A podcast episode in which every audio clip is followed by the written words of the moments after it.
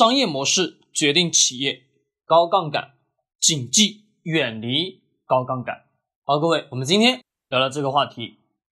对于商业模式啊，各位，我们在了解一家上市企业过程当中，首先我们不是去看企业的财务报表，先不是看财务报表，而是先做一件事情，把公司的商业模式弄清楚，它是如何去挣钱的。其实也就是很简单，比如说我们自己，我们自己在社会上去生存，那你自己得要去找到你自己在这个社会当中你是如何去挣钱的，对吗？是的，那你得要很清楚的去认识到你到底是通过自己的专业知识，还是说通过自己的双手劳动去获取财富的，一样的如此。那么我们看一家上市企业过程当中，也是首先得要去了解清楚。这家企业是怎么样去盈利的？它靠什么在盈利？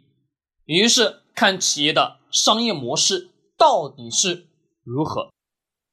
在我们的上市企业当中，有一些特殊性的行业，特殊性的行业也决定了企业的商业模式本身就自带高杠杆。在我们过去，我们今年二零二零年的音频当中，有一个音频讲到了。某某房地产的企业，对吧？在疯狂的打广告，线上进行销售房产，收预付款。本身而言，我们能看到房地产的商业模式，它自己就具有了什么？超级高的杠杆，因为它要拿自己的地皮，拿自己的什么？资产去上银行申请贷款，贷完款以后再进行建设。建设完了之后，再出售给老百姓，再收回来现金，收回来现金之后，还完银行的贷款，剩下的留有的什么余剩余的利润，也就是自己的。那我们各位，这种商业模式，当一家企业一旦产生什么现金流不足的情况下，是不是会出现很多很多的问题存在吧？是的，没错，我们个人也是如此。你自己的挣钱能力跟你的借款的程度一定什么要成正比？这个正比的意思，也就是说，你的借款一定要比你的挣钱能力要少的少的少的很多。只有这种情况下，你才成才能干嘛？你借的钱才能还得上，你借的钱才能还得起。当你的支出乃至你自己个人挣的钱很少。但是你会发现，你支出的钱很多，并且你借的钱也很多的情况下，是不是就变成了入不敷出？是的，我们个人也都是如此。那么我们看一家上市企业，首先我们也是一样的，去了解这家企业商业模式是不是就导致了他自己本身在不断不断去借债，不断借债的过程当中，一家企业现金流一旦出现了一点点的问题，就会发现整个大盘都会什么崩塌。这是非常严重的，就是整个公司的这个盘子就会什么崩塌。所以我们在看企业过程中，有一些企业它的商业模式具有非常高的高杠杆，而这个高杠杆呢，一定是远离的。投资当中，不管是上市企业的杠杆也好，你自己的借钱的杠杆也好，融资融券的杠杆也好，一定得要谨记，不能什么触碰。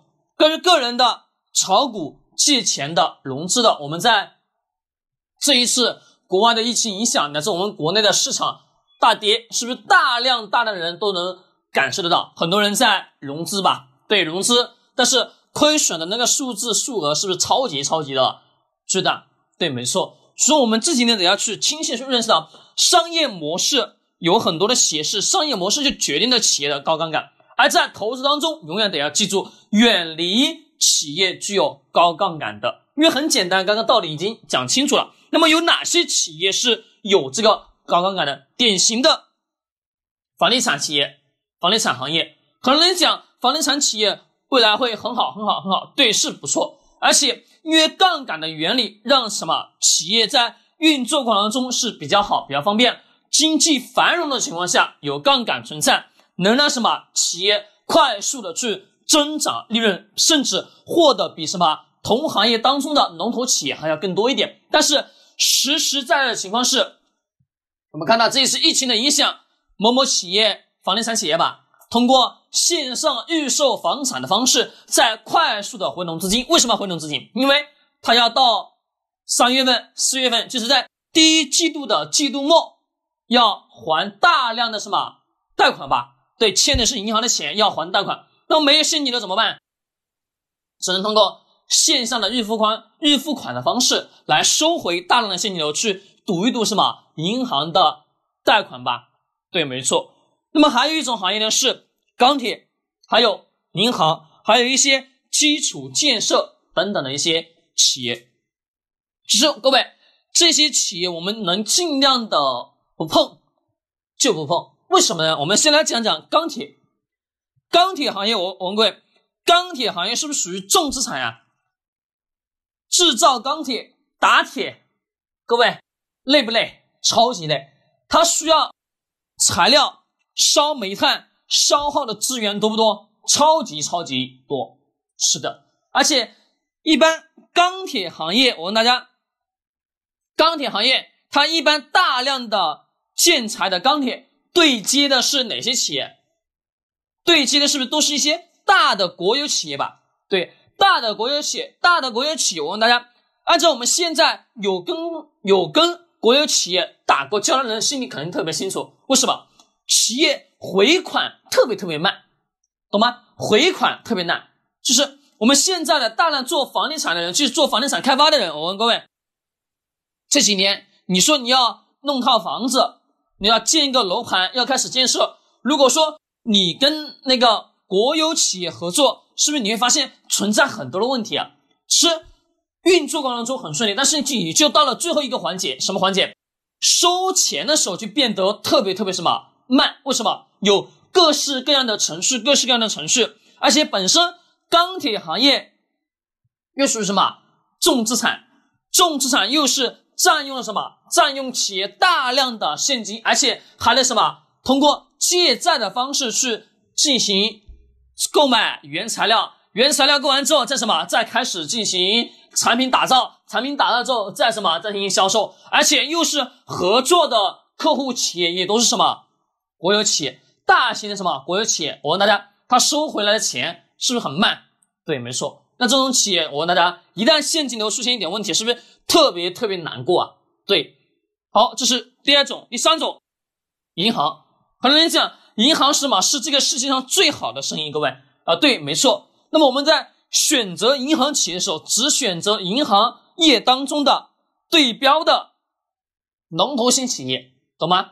不能说叫完完全全不不能购买银行型企业呢？这种企业倒闭的可能性比较小，但是依然有有什么有存在倒闭的因素。但是我们自己得要清楚清楚的认识到，银行它具有什么上所有普通老百姓去募集资金的能力，把钱借回来以后就融资还回来以后可以什么可以发给其他什么企业。贷款给其他企业或者说其他个人来收取利息或者什么更高的投资回报，那么这种企业呢，在经济繁荣的情况之下，它能活得特别好。如果说当经济出现有一点点下滑的状态，或者说整体经济并不是很好的情况下，你会发现银行型企业它自己自身的什么盈利情况就不会什么有特别好。为什么？因为大量大量的。中小型企业乃至个人会出现违约，这两年我们能感受得到了